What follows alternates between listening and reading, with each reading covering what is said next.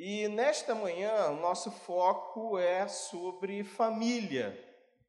Eu tenho certeza que Deus vai, de alguma forma, sensibilizar a sua vida pelo que você ouvirá, ouvirá nesta manhã. Como vocês sabem, há muitos anos eu tenho escrito livros e nos últimos anos focados principalmente na área de família e sexualidade. Eu estou achando o som meio esquisito. Entendeu? A culpa é do Denilson, né? meu amigão de, de adolescência. Né? São quase 40 anos de amizade, então tenho essa liberdade. Então, troca de microfone? Não? Então tá bom. Vai melhorando isso aqui, por favor. Eu não sei se é o retorno, está meio esquisito aqui para os meus ouvidos, mas vamos lá. Então, queridos, nós temos escrito vários livros sobre evangelismo, sobre vida cristã, inclusive o Seguindo a Verdade em Amor, foi meu primeiro livro, que está numa edição especial. Ele também tem uma versão em espanhol. Livros como Vencendo os Sete Pecados Capitais. Eu sei que vários de vocês já possuem esse material sendo que nos últimos anos nós entramos na seara de família e sexualidade, como eu disse, abordando temas como a batalha contra a pornografia, os malefícios da pornografia para a sociedade, sexualidade conjugal, muito além do prazer, pais e filhos superando conflitos, homossexualidade, é possível entender, prevenir e reverter. E agora nós estamos lançando o livro Família, Fé e Sexualidade. Esse é um livro diferenciado, porque ele é uma antologia, ou seja, uma seleção de textos especiais de cinco livros que eu já publiquei, mas foram aprimorados e que foram com, é, compactados nesse compêndio que está à disposição de vocês e sobre o qual nós estaremos nos baseando para essa reflexão na manhã desse dia. Família, fé e sexualidade, uma área onde temos enfrentado como sociedade, como igreja, muitos problemas. E por isso eu quero convidá-los para que abram a palavra do Senhor no texto de 1 Timóteo 5, versículo 8. E também Judas 3 e 4. Eu sei que a versão de alguns é um pouquinho diferente um do outro, mas não tem problema. Diz assim a palavra do Senhor. Acredito que todos nós que estamos bem conscientes da necessidade de zelo pelas nossas famílias que tanto vem sendo combatido nos últimos tempos, já conheçam até esse texto de cor e salteado, né? diz assim a palavra do Senhor: Ora, se alguém não tem cuidado dos seus, e especialmente dos da própria casa, tem negado a fé e é pior do que o descrente, pior do que o infiel, é o que diz uma outra versão. E lá em Judas, versículos 3 e 4,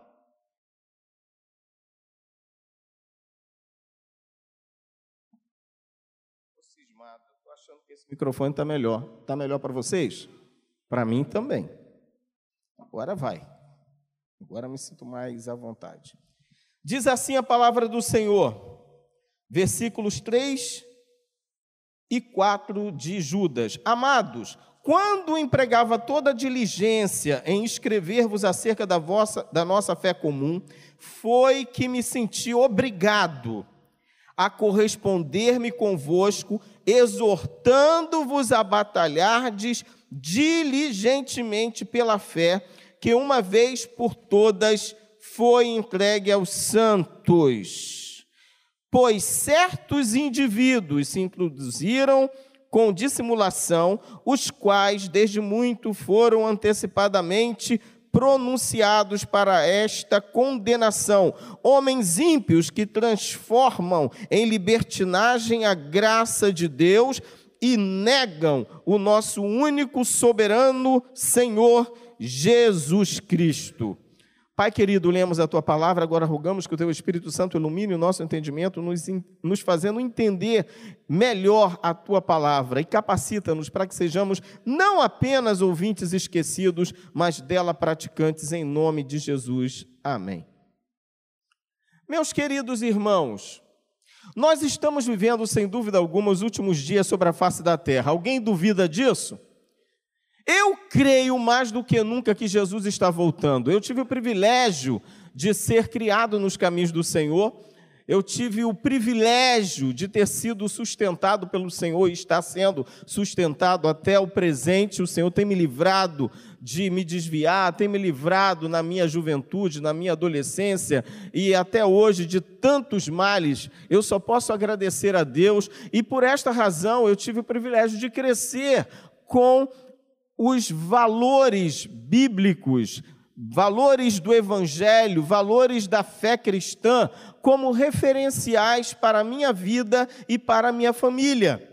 Porém, mais do que nunca, nós estamos presenciando uma fase da história da humanidade em que a igreja, a família e, de certa forma, toda a sociedade estão sendo submetidas a ataques cada vez mais intensificados de uma verdadeira guerra espiritual, diabólica, terrível, que visa, sobretudo, destruir a família, a sociedade, a igreja, os crentes individualmente Há uma batalha no mundo espiritual e às vezes nós não nos damos conta de que há uma vida espiritual ou uma dimensão espiritual além dessa na qual nós facilmente estamos vivendo e nos identificamos com ela. A gente acorda, se alimenta, vai para as nossas atividades, mas muitas das vezes ignoramos que há um mundo espiritual onde principados e potestades estão agindo diuturnamente. E a igreja sofre ataques de várias formas. E mais do que nunca nós estamos vivenciando isso pelo fato de que o tempo está se findando, Jesus está voltando, e nós somos exortados pela palavra do Senhor a cumprirmos a nossa missão como igreja, como sal da terra e luz do mundo, como igreja referencial de Cristo na terra o cristão ele tem a missão de dar sequência ao ministério de Jesus Cristo na terra. Afinal, Jesus é o cabeça, mas nós somos o seu corpo. Então, nós precisamos entender que temos uma grande responsabilidade. E como família socialmente inserida neste mundo no qual nós estamos vivendo, nós precisamos entender a vontade de Deus para a nossa vida, e Deus espera de nós que tenhamos cuidado com aqueles que ele nos confiou. Aqui Paulo fala para Timóteo: se alguém não tem cuidado dos seus, antes Paulo fala para Timóteo ter cuidado desse próprio, Paulo adverte: tem cuidado de ti mesmo, Timóteo, e da doutrina. Persevera nestas coisas, porque fazendo isso salvarás tanto a ti mesmo como aos que te ouvem. E Paulo vai dando várias orientações a Timóteo, mas aqui nesse versículo ele é bem taxativo: que se alguém não tem cuidado dos seus, ou seja, dos seus o quê? Dos seus amigos também, dos seus empregados também se alguém não tem cuidado dos seus, até animais. A Bíblia fala que o justo, ele tem cuidado dos seus animais, lá em Provérbios 12, 10. Mas principalmente dos da sua própria família. Eu sei que tem gente que às vezes tem mais cuidado com os seus animais do que com o marido, mais cuidado com o animal do que com o filho. Isso é inadmissível. Porque a Bíblia é bem explícita, principalmente dos da sua própria família. Se não tiver o cuidado do marido com a mulher, da mulher com os filhos, os filhos com os pais, e com os avós, e os avós com os filhos e netos, todo mundo tem responsabilidade na família, no contexto familiar. E foi Deus quem determinou essas responsabilidades, e é Ele quem vai cobrar de cada um de nós. E ele já começa chamando a atenção de uma forma muito séria nessa exortação. Negou a fé, e é pior que o infiel, aquele que não tem cuidado dos seus, mas principalmente dos da sua própria casa, da sua própria família. Então nós vemos aqui uma grande responsabilidade. E nesse mundo em que vivemos, onde a família é cada vez mais desprezada, ridicularizada, combatida. Ou seja, há uma reação dessa nova geração alienada de Deus em se rebelar mais uma vez contra o próprio Deus e contra o que ele criou, para a glória dele, mas também para a bênção da humanidade, a família como instituição.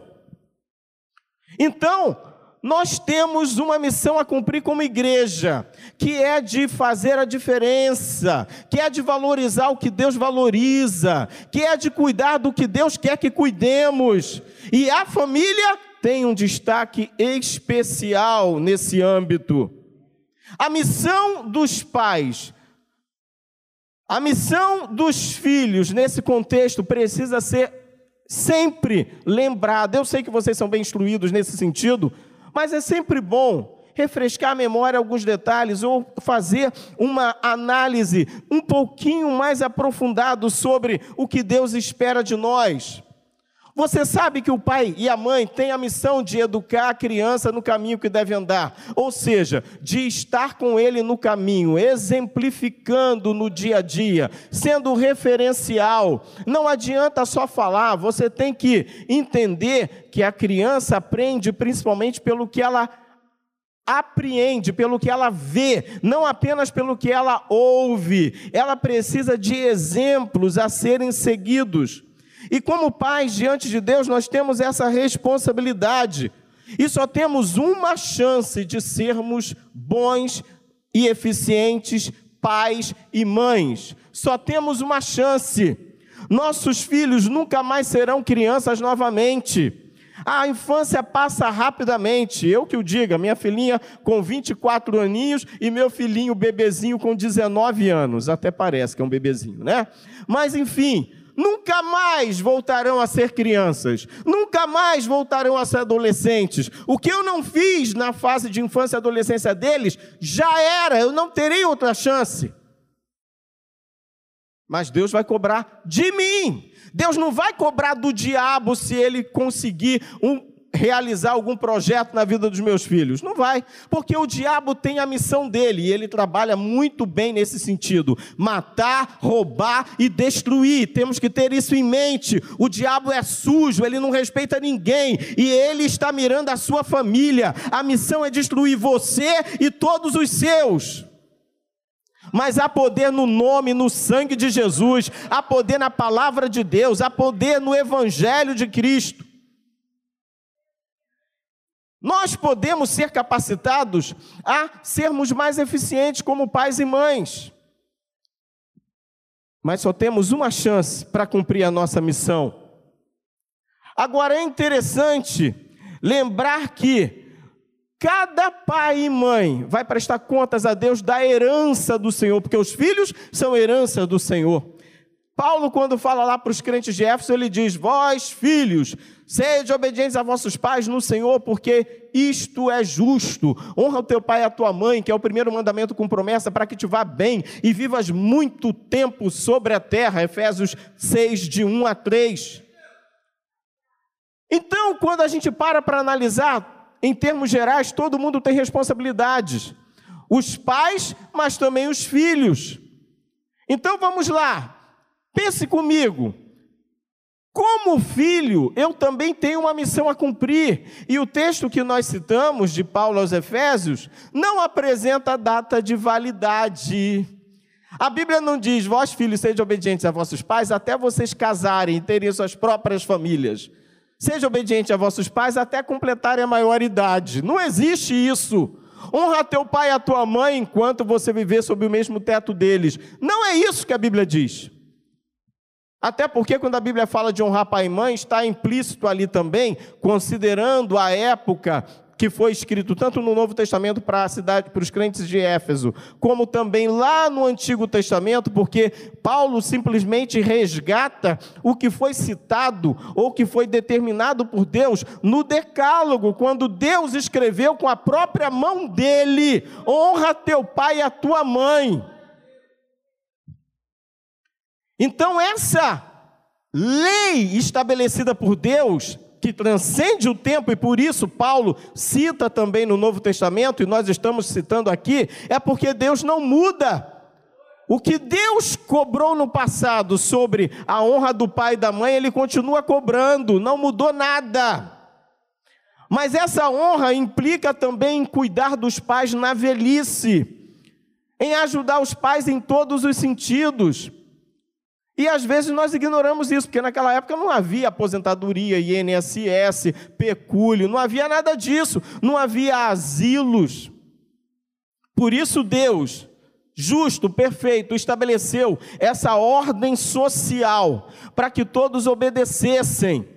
Cada filho e filha responsável por cuidar dos pais na velhice com dignidade, com respeito, com honra. Para quê? Para que você se dê bem e viva muito tempo sobre a terra. Hoje em dia, na prática, com essa nova, essa nova sociedade deturpada, anticristã, sem temor de Deus. Esses valores vêm sendo desprezados e o resultado é juízo de Deus, porque o salário do pecado é a morte. E há muitas pessoas, inclusive crentes, que às vezes ficam sem entender por que, que não estou me dando bem na vida. Por que tanta gente por aí tem morrido cedo a resposta pode estar relacionada exatamente a isso. Para que te vá bem e vivas muito tempo sobre a terra, honra teu pai e a tua mãe. O contrário também é uma realidade. Desonra teu pai e a tua mãe para que te vá mal e vivas pouco tempo sobre a terra. Isso também funciona. E é o que nós temos observado. Há muita gente quebrando a cara, a gente sabe disso e é triste. Ao longo da minha vida eu presenciei isso muitas vezes. Amigos, às vezes, que os pais e as mães crentes falavam: olha, cuidado com esse rapaz, ou cuidado com essa garota, e vigia, eu creio que isso daí não é de Deus para a sua vida. Ah, pai, eu vou seguir o meu coração. Mãe, a vida é minha, eu faço o que eu quiser. Eu já sou dono do meu nariz, já sou de maior idade, eu tomo as minhas decisões. Então vai. Vai seguir o seu coração para ver o que, que acontece. E a Bíblia diz que enganoso e perverso é o coração. E tem muita gente abrindo mão da palavra de Deus para seguir o seu coração. E há caminho que ao homem parece ser bom, mas o seu fim é caminho de morte. Essa é a verdade. E essa garotada precisa conhecer a verdade a verdade do Evangelho, a verdade da palavra de Deus, que é imutável. Assim como era dois mil anos atrás, três mil anos atrás, este princípio bíblico divino não foi alterado. E o interessante, eu gosto de frisar isso, foi algo estabelecido pelo próprio Deus, não é conversa de pregador, não. Foi o próprio Deus quem escreveu lá no Decálogo com a própria mão dele honra teu pai e a tua mãe, para que te vá bem e vivas muito tempo sobre a terra. É por isso que eu valorizo esses meus fios de cabelos brancos que estão surgindo, que já são para muita gente até maioria né, do que está na minha cabeça, mas eu quero ficar com minha cabeça bem branquinha. Eu aguento até mais de 100 anos, eu vou chegar aos 100, se Deus quiser, embora, sinceramente, a única coisa que, que me faz crer que eu posso não chegar lá é que eu creio que Jesus vai voltar bem antes do que isso. Bem antes. E para mim vai ser uma benção ele voltar antes, porque passar por certas dificuldades que um centenário passa hoje em dia é muito complicado. Então eu prefiro é ser arrebatado. E eu creio que a maioria de nós aqui vai ser arrebatado, a maioria. Alguns vão para o céu antes, mas não tem problema, a gente vai chegar lá junto, porque os que morrerem em Cristo ressuscitarão primeiro, mas vamos nos encontrar juntamente com o Senhor nos ares. Vai dar tudo certo.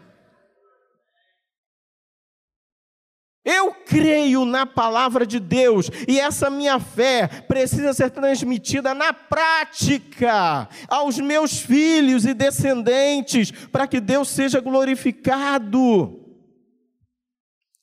Quando paramos para pensar no quanto nós precisamos melhorar como pais, eu me lembro do modelo perfeito de paternidade que nós encontramos na Bíblia Sagrada. E eu não estou me referindo ao homem segundo o coração de Deus, o rei Davi, que como pai foi um fracasso, como pai foi uma vergonha. Eu não estou me referindo a sumos sacerdotes como Arão, como é, Eli, não, também não foram boas referências no que diz respeito à amplitude da atuação familiar deles. Eu estou me referindo ao próprio Deus. Você quer aprender como ser um melhor pai, como ser uma melhor mãe? Você tem um modelo perfeito em Deus, tanto para pai como para mãe. Porque Deus, Ele é o modelo perfeito. Nós somos imperfeitos, mas Ele é nos faz entender que nós, pais terrenos, somos a melhor referência de paternidade ou maternidade que os nossos filhos têm da pessoa de Deus. Ou seja, nós, nos primeiros anos de vida de nossos filhos, nós somos uma referência de Deus para a vida deles. Não é por acaso que Deus é tido como um pai, aquele que cuida mais do filho do que uma mãe, porque uma mãe pode esquecer do filho ou, ou melhor, a mãe, mesmo não esquecendo ou esquecendo, o fato é que Deus tem um cuidado muito maior do que a mãe ou do que o pai para com os seus filhos. Como Deus lida com seus filhos? Deus ama, Deus cuida, Deus protege, Deus provê as necessidades dos seus filhos. Agora, Deus também interage com seus filhos, ele fala, mas ele também se cala, ele ouve. Deus se relaciona se alegrando com seus filhos ou se entristecendo com seus filhos. Como Deus age com seus filhos? É assim que você tem que lidar também com os seus. Os, Deus, Ele ensina-nos. Ele nos repreende, ao contrário da nova psicologia moderna que anda pregoando por aí, pelo menos aqueles que não têm temor de Deus e não conhecem a verdade bíblica, dizendo que Deus não castiga ninguém, dizendo que não, não é bem por aí, você não pode negar nada a seu filho, não pode interferir nas vontades do seu filho, dê completa liberdade para eles. Enquanto que a Bíblia ensina exatamente o contrário. Enquanto a nova psicologia diz que, não, mas olha, a criança nasce boa, ela vai ficando ruim. A Bíblia diz exatamente o oposto: que o, a estultícia, o pecado, a tendência para malícia está ligada ao coração da criança desde que ela nasce, mas é a vara da disciplina que vai afugentar dela esse mal. E é por isso que a Bíblia diz que você, fustigando o seu filho com a vara, a vara não é só a vara de goiabeira que minha mãe usou nas minhas pernas muito tempo, não. É a vara também da palavra de Deus, para afugentar a maldade para disciplinar, para castigar. Porque Deus, quando ama os seus filhos legítimos, ele deixa bem claro em vários textos bíblicos que o Senhor repreende castiga a quem ele ama e a quem ele toma por filho. Então, a menos que nós queiramos ser melhores do que Deus, se é que isso seria possível, é óbvio que não, nós precisamos aprender com ele. Ele é perfeito, então vou seguir o exemplo dele. Eu vou confiar nele, e não no que andam dizendo por aí na internet, em alguns programas de TV. E quando a gente vai analisar a vida dos filhos desses que andam falando, ensinando essas modernidades antibíblicas, nós vamos constatar que é melhor ficar com a palavra de Deus do que, do que embarcar em canoas furadas de mais orientações. A coisa realmente é muito séria. Precisamos aprender com Deus, com a Sua palavra. Deus repreende, Deus castiga, mas Ele perdoa. Ele é misericordioso, Ele nos acalenta. Assim como os nossos filhos, quando nossos filhos fazem alguma coisa errada, por mais que nós amemos, interessante que a Bíblia também nos ensina a cumprir a missão de pai de forma a não provocar ira nossos filhos. Efésios 6, versículo 4: Vós pais, não provoqueis a ira a vossos filhos. Em lugar nenhum a Bíblia diz: Vós filhos, não provoqueis a ira aos pais. É só para os pais que a Bíblia fala isso. Porque Deus sabe que às vezes os filhos provocam a ira mesmo. Quantas vezes nós provocamos a ira de Deus? Deus se ira, mas a Bíblia diz que a ira de Deus dura um só momento. Simples assim. Então, o que ocorre é que nós precisamos, como pais, estar prevenidos, porque ser pai não é fácil. Às vezes, até a criança pode ir ao pai. Ah, que coisinha fofa. Dois aninhos de vida. Ah, que coisinha linda. Pegou o iPhone da mãe e jogou no vaso sanitário. Ah, que coisa fofa. Você tem que contar de 1 a 10, de 1 a 100 para não esganar o seu filho amado e querido que você tanto ama, aquela sua filhinha que dá vontade às vezes de esganar, mas com todo carinho para não matar. Mas o que, que a Bíblia diz? Vós, pais, não provoqueis a ira nos filhos. Não diz que eles não podem provocar ira na gente. Agora, como Deus, nós também temos que entender que nós temos direito de ficar irados, mas não de praticar o pecado movido pela ira, praticando alguma injustiça, alguma insanidade, alguma violência. Isso nós não temos o direito. Agora, como a Bíblia diz, irai-vos e não pequeis, não se põe o sol sobre a vossa ira. Porque eu não sou melhor do que Deus. Se Deus é um Deus que se ira todos os dias, é o que a Bíblia diz, e eu não. Agora, isso não me dá o direito de pecar, é diferente. Eu preciso continuar amando como Deus. Ele fica irado, mas ele continua amando, ele não tem jeito, ele vai perdoar sempre. Mas ele é justo e nós também temos que ser justos. Deus corrige, nós também temos que corrigir. Porque se deixarmos uma criança sem correção, ela se tornará uma desgraça para si mesmo, para a sociedade e para a família. Precisamos então aprender melhor com Deus, como Ele age com seus filhos, e assim fazemos com os nossos. Agora, em relação aos filhos, a Bíblia também apresenta o modelo perfeito de filho, Jesus. Jesus Cristo, Filho do Deus bendito. Quer ser o melhor pai? Espelhe-se em Deus. Melhor mãe? Espelhe-se em Deus. Agora, melhor filho? Espelhe-se em Jesus Cristo. A Bíblia diz que ele foi obediente até a morte morte de cruz. Ele aprendeu a obediência por aquilo que ele padeceu. Ele aprendeu com o Pai ao ponto dele dizer, certa ocasião, que o filho não pode fazer coisa alguma se antes não vir fazer primeiramente o pai. E ele disse: Assim como o Pai me ama, eu também vos amei. E nós, da mesma forma, precisamos refletir esse amor à humanidade e aos nossos filhos. Jesus, o perfeito Filho de Deus, ele é o nosso modelo a ser seguido, até porque, mesmo aqui, quem é pai, quer ver uma coisa? Quem aqui já é pai ou mãe? Levanta a mão. Olha só, a maioria. E quem aqui é filho? Levanta a mão. Aí todo mundo tem que levantar a mão, né? Afinal, ninguém é filho de chocadeira. Todo mundo é filho da mãe aqui e filho do pai. É ou não é verdade? Então, se todos somos filhos, se todos somos pais, nós temos que aprender que o que a Bíblia apresenta-nos como princípios nesse sentido de paternidade e filiação, aplica-se à nossa vida. Não importa a sua idade, você é filho de alguém. Não importa se os seus pais já faleceram, você continua sendo filho desse fulano ou fulana que já faleceram. Mas a Bíblia nos ensina que mesmo a memória de nossos pais deve ser honrada. É por isso que a Bíblia destaca Abraão, Isaac e Jacó, ou seja, uma família histórica para a formação do povo de Israel.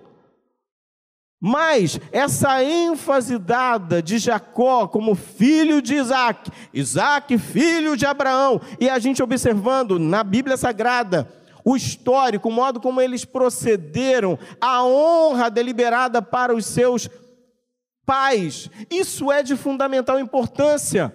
Meu pai já faleceu há mais de 10 anos, mas eu sempre procuro honrar a memória dele. E eu sei que isso redunda em bênção para a minha vida. Três anos depois que meu pai foi sepultado, eu estava preocupado em providenciar um local para guardar os ossinhos dele, porque eu não queria que jogasse lá no ossário público. Meus irmãos não, não se incomodaram, né? Eu falei com eles: vamos comprar um jazigo perpétuo lá no Jardim da Saudade. Meus irmãos, ah, isso é bobagem, deixa para lá. Nosso pai não se incomodava com essas coisas, de fato. Mas eu queria fazer alguma coisa para preservar e demonstrar uma honra, alguma coisa para que meu pai pudesse ter um localzinho para ficar com os ossos dele, aguardando a ressurreição dos justos. E eu fui lá, parcelei em trocentas vezes lá ah, o jazigo, mas paguei, e com muita alegria, porque eu fiz pensando em uma ação de honra para ele. Simplesmente isso. Não é questão de, de misticismo, nada disso. O fato é que eu preciso valorizar o pai e a mãe que Deus me deu. Até hoje eu agradeço a Deus. Muito obrigado, Senhor, pelo pai que o Senhor me deu, que o Senhor já levou, mas eu te agradeço pelo meu pai, porque eu estou aqui também graças à influência dele na minha vida. E como ele me ensinou. E como ele me disciplinou, como a Bíblia ensinava. E quando a gente fala de disciplina, é sempre bom lembrar, vem a memória, não sei quanto a vocês. Eu acredito que talvez ninguém aqui tenha apanhado mais do que eu, até porque eu acredito que os pais de vocês eram muito bonzinhos, né? E ninguém costumava levar como eu levei muito, varada de goiabeira nas pernas. Minha mãe gostava daquelas goiabeiras pentecostais que cantam quando trabalham, né? Vum, vum, vum nas nossas pernas e lombos. A minha mãe usava também chinelo, cabo de vassoura, o que aparecesse, era tapa, era o que desse. Hoje, hoje é meu amor para lá, meu amor para cá, eu te amo, meu filho, é uma maravilha, como eu louvo a Deus pela minha mãe. Com 71 aninhos, né, que fez agora dia 21. Mas é uma bênção. Meu pai não, meu pai era mais direto. Meu pai era tipo palmadinha com aquela mão de incrível Hulk que ele tinha. Aquela palmada que quando ele dava uma só, me acompanhava pela semana inteira. Eu ia tomar banho, olhava assim para o lado, alto relevo, a mão do meu pai, os cinco dedos me acompanhando. Aonde eu ia? Tatuagem é para os fracos. O negócio é essa impressão natural na mãozada, pá! Ouvia-se de longe, mas é por isso que eu estou aqui. É por isso que eu estou aqui. Quem aqui foi abençoado com palmadinha e varadinha do papai, sem contar correada, chinelada, né? Vocês também não eram fáceis, hein? Vocês não eram fáceis. Agora, quem já é papai e mamãe, que já teve coragem de dar uma palmadinha, varadinha, chineladinha, coisinha assim simples é, para o filhinho ou para a filhinha, levanta a mão. Quem teve coragem? Se estiverem filmando, a gente vai tudo preso, né? vai não, vai não, vai não. Vai não, porque no Brasil, só a misericórdia. No Brasil, Sangue de Jesus tem poder. Tanta gente deveria estar presa e estar solta, e tanta gente está solta, está presa, é uma loucura. Mas, enfim, nós precisamos também nessa questão de justiça influenciar os nossos filhos. Não teremos outra oportunidade. E precisamos aprender com o nosso Pai Celestial e o nosso Senhor Jesus Cristo o que é justo no exercício da paternidade, da maternidade e da filiação. A família, ela foi instituída por Deus e a defesa dela é responsabilidade de todos nós cristãos.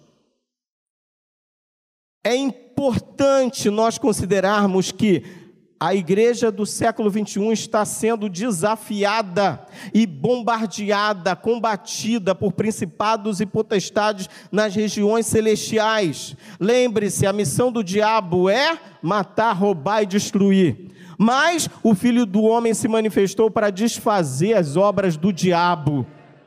E como igreja, dando sequência ao ministério de Jesus, nós também temos que aprender com ele como desfazer as obras do diabo.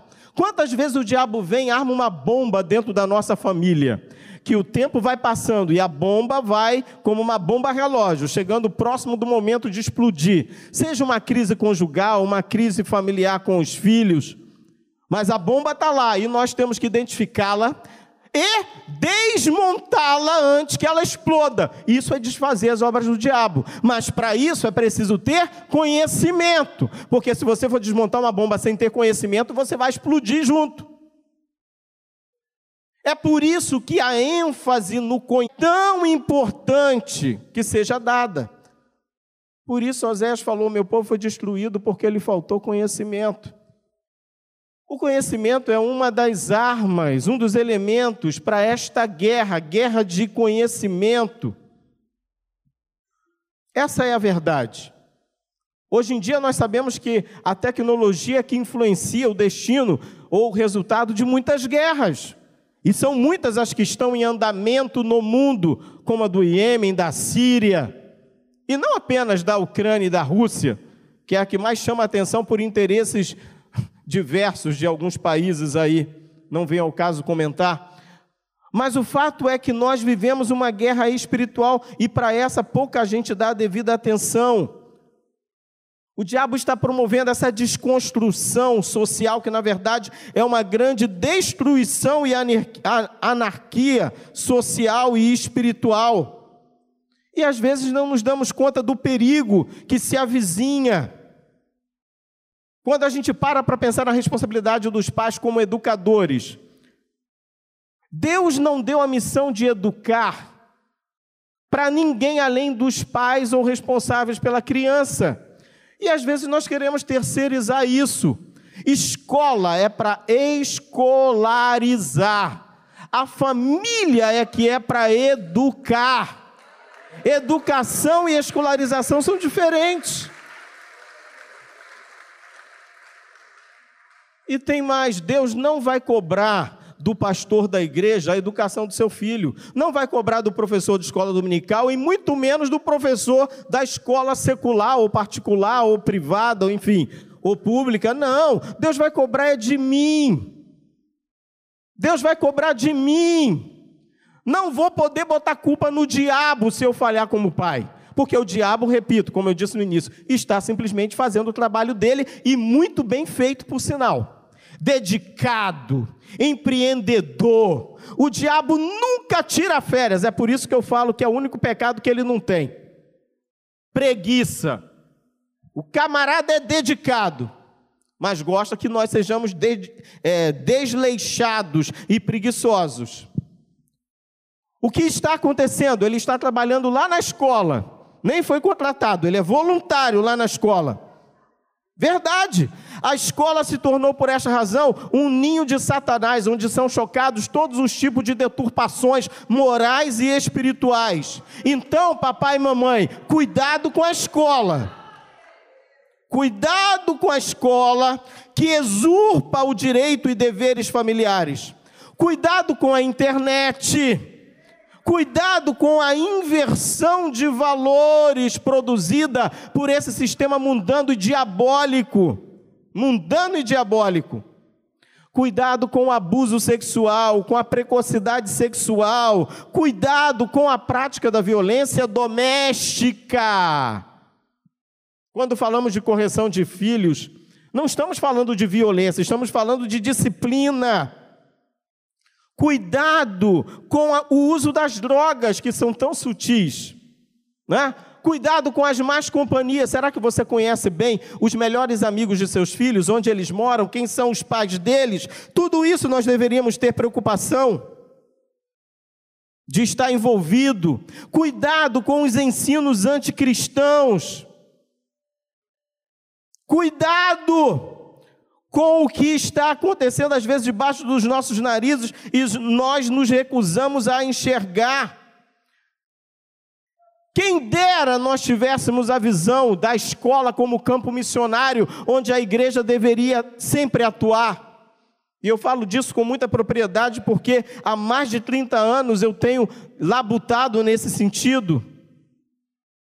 Nós precisamos fazer a diferença, mesmo sendo minoria ainda na sociedade. É preciso entender que, agora sim, nesses cinco minutos finais, eu quero chamar a atenção para o texto lá de Judas que eu li. Judas escreveu para exortar a igreja a batalhar pela fé, e o justo viverá da fé, mas essa fé é uma fé objetiva. Quando Judas fala a batalhar pela fé, que uma vez por todas foi entregue aos santos, ele está dizendo que a fé cristã, a doutrina do cristianismo, a ampla doutrina bíblica, a fé cristã, ela precisa ser encarada como um precioso tesouro que foi confiado à igreja. Ela foi entregue aos santos, ou seja, aos cristãos, lá no início, aos apóstolos, foi entregue de uma vez por todas aos santos, ou seja, de forma completa, de forma definitiva, de forma absolutamente eterna e centrada em Jesus Cristo.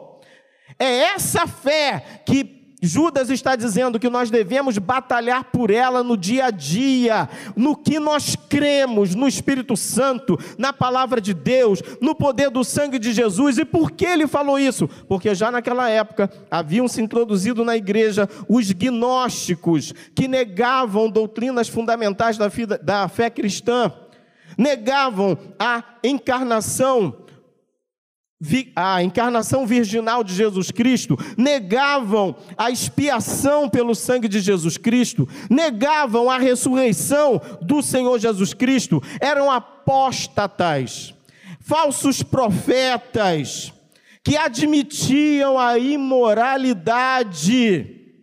E é exatamente o que nós estamos presenciando e vamos presenciar muito mais nos próximos anos porque Jesus está voltando e a apostasia nós já estamos vivendo e cada vez mais nós estamos presenciando homens que se dizem homens de Deus, mulheres que se dizem mulheres de Deus, mas que estão alienados da palavra de Deus, que não têm temor de Deus e abraçam todo tipo de imoralidade e dizem: não, Deus ama todos, Deus não vai castigar ninguém, é só o corpo que está sendo contaminado e não a alma, então não tem problema haver adultério, prostituição, precocidade sexual, está tudo bem, tudo liberado, mas não, a verdade precisa ser pregada, o evangelho precisa ser enfatizado como em sua origem, a fé cristã precisa ser defendida, e para isso há uma batalha e não há como fugir dela, como igreja do Senhor Jesus Cristo. Quem não brilhar acabará sendo absorvido pelas trevas deste mundo tenebroso no qual vivemos. Se nós não salgarmos, nós vamos apodrecer juntamente com este mundo. Mas felizmente há esperança ainda há esperança, até mesmo para aqueles que vivem no pecado, porque onde abundou o pecado, superabundou a graça. O sangue de Jesus Cristo não perdeu o seu efeito. A igreja precisa continuar pregando o evangelho e a fé bíblica e cristã, como na origem da sua história. Não podemos fugir à nossa responsabilidade e precisamos continuar crendo e pregando que Jesus Cristo continua salvando, curando, libertando, batizando no Espírito Santo e em breve ele voltará para arrebatar a sua igreja em nome do Senhor. Jesus está voltando, mas enquanto ele não vem, nós não podemos nos conformar com este mundo. Enquanto Jesus não vem, apesar de sermos imperfeitos, temos famílias imperfeitas, nós podemos confiar que Ele é quem nos aperfeiçoa pela fé no Senhor Jesus Cristo. Todo mundo pode ser salvo ainda, desde que se arrependam de seus pecados e creiam no Evangelho Salvador. Deus deseja restaurar o coração dos pais aos filhos. Deus deseja te dar vitória nas guerras espirituais, nas batalhas espirituais contra a sua família. Mas nós precisamos cuidar da nossa vida espiritual e da nossa família, tendo cuidado de nós mesmos e da nossa família. Não podemos nos conformar com o padrão mundano que se apresenta como o ideal para uma sociedade pós-moderna. Nós precisamos é voltar ao primeiro amor, voltar aos fundamentos da fé cristã que estão contidos na palavra de Deus e nos evangelhos. Que o Senhor nos dê graça para que sejamos não apenas ouvintes esquecidos, mas praticantes de Sua palavra, em nome do Senhor Jesus Cristo. Então, querido, Deus te abençoe e eu queria fazer uma oração por você, juntamente com o pastor Rodrigo. Eu creio que este é o momento de nós reconsiderarmos alguns atos que vivenciamos dentro do nosso contexto familiar, inclusive na própria vida conjugal, que tanto se reflete na vida de nossos filhos. Isso é de profunda importância. Então, por esta razão, eu quero, pela última vez, incentivá-los a que adquiram pelo menos esse livro. Que na verdade são cinco em um família, fé e sexualidade. Espero que tenhamos oportunidade para poder aprofundar mais a respeito dessa temática. O livro está aqui, logo na saída, aqui em frente, e você pode pagar com Pix, cartão de crédito, ouro, prata, joias, enfim. Fique à vontade. E quem quiser o pacote completo, eu tenho aqui, olha, um pacote super, ultra, hiper especial. São 10 livros a um preço módico. Vai sair a 15 reais cada livro. Tá? Aqui tem livros que variam de 10 a 50, mas comprando todos, vou fazer uma super, ultra, hiper promoção por apenas 150 reais e você vai estar nos ajudando a desenvolver projetos, inclusive missionários. E o pastor Rodrigo tinha dito que já tinha até começado a ler o livro e eu estou muito feliz por isso. Então, muito obrigado a todos pela atenção, que Deus continue abençoando, a abençoar todos vocês em nome do Senhor Jesus Cristo. Amém. Amém. Glória a Deus. O que o pastor falou aqui nessa manhã e que ficou bem frisado assim e que está na minha mente é que nós estamos vivendo uma batalha. Uma batalha espiritual.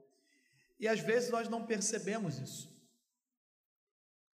E é muito importante pensarmos numa estrutura, uma estrutura de para que a gente venha pensar na formação dos nossos filhos. Porque eles vão inserir um dia no mercado de trabalho e tudo isso, a gente fica preocupado com isso. Isso é importante. Mas de nada adianta isso tudo se nós não nos preocuparmos com o ensinamento bíblico porque essa é a maior batalha que nós vamos ter e nós vamos prestar conta diante de Deus dessa herança ou das heranças que o Senhor nos deu. Você está vivendo essa batalha dentro da sua casa? Você precisa dessa oração? Você já identificou que tem uma bomba relógio lá dentro da sua casa e ela pode explodir a qualquer momento? E como o pastor Cláudio falou, eu não sei desarmar essa bomba, então vai explodir tudo junto. Sai do seu lugar, vem para cá. Nós queremos orar pela sua família nessa manhã. Orar pelo seu casamento, orar para que os relacionamentos entre pais e filhos sejam melhores. Pastor, eu não estou conseguindo lidar. Pastor, eu entendi que o que eu tinha que fazer eu não consegui fazer. Ainda dá tempo. Ainda dá tempo. A gente pode fazer. Porque existe um modelo como ser pai e como ser filho foi falado aqui nessa manhã. Sai do seu lugar, venha para cá. Meus irmãos, se você está próximo da sua família aí e não quiser vir à frente, fique aí próximo dessa pessoa. Eu quero chamar minha esposa para ficar aqui comigo, aqui pertinho. Se as minhas filhas estiverem por aqui, elas podem vir para cá, por favor. Vem para cá, por favor, fica aqui junto. Adolescente fala logo que não. A gente vai orar. E nós vamos clamar a Deus aqui pelas nossas famílias.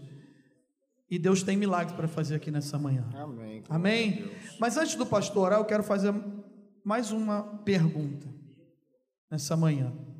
Tem alguém aqui entre nós que entrou aqui nessa manhã pela primeira, segunda vez, ou é simpatizante do Evangelho, já nos visita há algum tempo, mas ainda publicamente não entregou a sua vida nas mãos do Senhor Jesus. Com o seu coração, já crê, mas precisa confessar com a sua boca agora para a justiça. Então, justiça de Deus e salvação, elas andam junto com a confissão e o coração quando a gente entrega para Jesus a nossa vida. Tem alguém no nosso meio que gostaria de falar assim: Pastor, eu quero entregar a minha vida para Jesus. Eu quero entregar a minha vida nessa manhã. Tem alguém entre nós? Faça assim com uma das suas mãos e nós vamos orar por você. Tem alguém entre nós aqui? Gostaria de entregar a sua vida. Tem alguém que quer voltar, quer entregar a sua vida para Jesus? Vamos aplaudir o Senhor, amém? Aleluia. Traz ele aqui para perto, fica aqui, por favor. Fica aqui com ele, meu irmão. O Claudinho também vai estar junto aí, a gente vai estar dando uma ajuda para o nosso irmão. Qual o nome dele? Fábio. Cláudio, ora pelo Fábio e pelas nossas famílias. O nome do meu irmão. Amém. Mais um irmão. Pai querido, muito obrigado por esse tempo que temos tido em tua presença. Obrigado pelo modo como o Senhor tem falado aos nossos corações, pelos louvores, pela tua ministração. Mas também, ó Deus, queremos te agradecer pelo Fábio, por essa vida preciosa que está aqui diante de ti, se rendendo à tua graça, ao teu amor, crendo em ti, confessando isso publicamente. Obrigado, ó Deus, e rogamos que o Senhor opere em sua vida, em sua mente, em sua alma, opere em sua família e que ele seja um canal de bênção para a sociedade, para os seus familiares e para essa igreja. Fortaleça-o na fé, que ele possa, ó Deus, ser firmado em ti. Ó Pai querido, também colocamos em tuas mãos cada um dos teus servos que aqui estão, cada família aqui representada. Tu sabes as dificuldades, as crises que estejam enfrentando, mas nós cremos no teu poder e imploramos em nome de Jesus tem misericórdia de cada um de nós, de nossas famílias, e dê vitória aos teus servos, dá-lhe sabedoria e orientação para que se enquadrem no centro da tua vontade e vejam um milagre, ó Deus, acontecendo em suas vidas e em suas famílias. Em nome de Jesus, restaura o coração dos pais aos filhos e dos filhos aos pais, restaura relacionamentos conjugais. Em nome de Jesus, frustra todo plano satânico de adultério, de promiscuidade, em nome de Jesus, repreendemos todo mal, impetramos a tua bênção sobre os teus servos, neste momento, em nome de Jesus, o teu filho. Amém.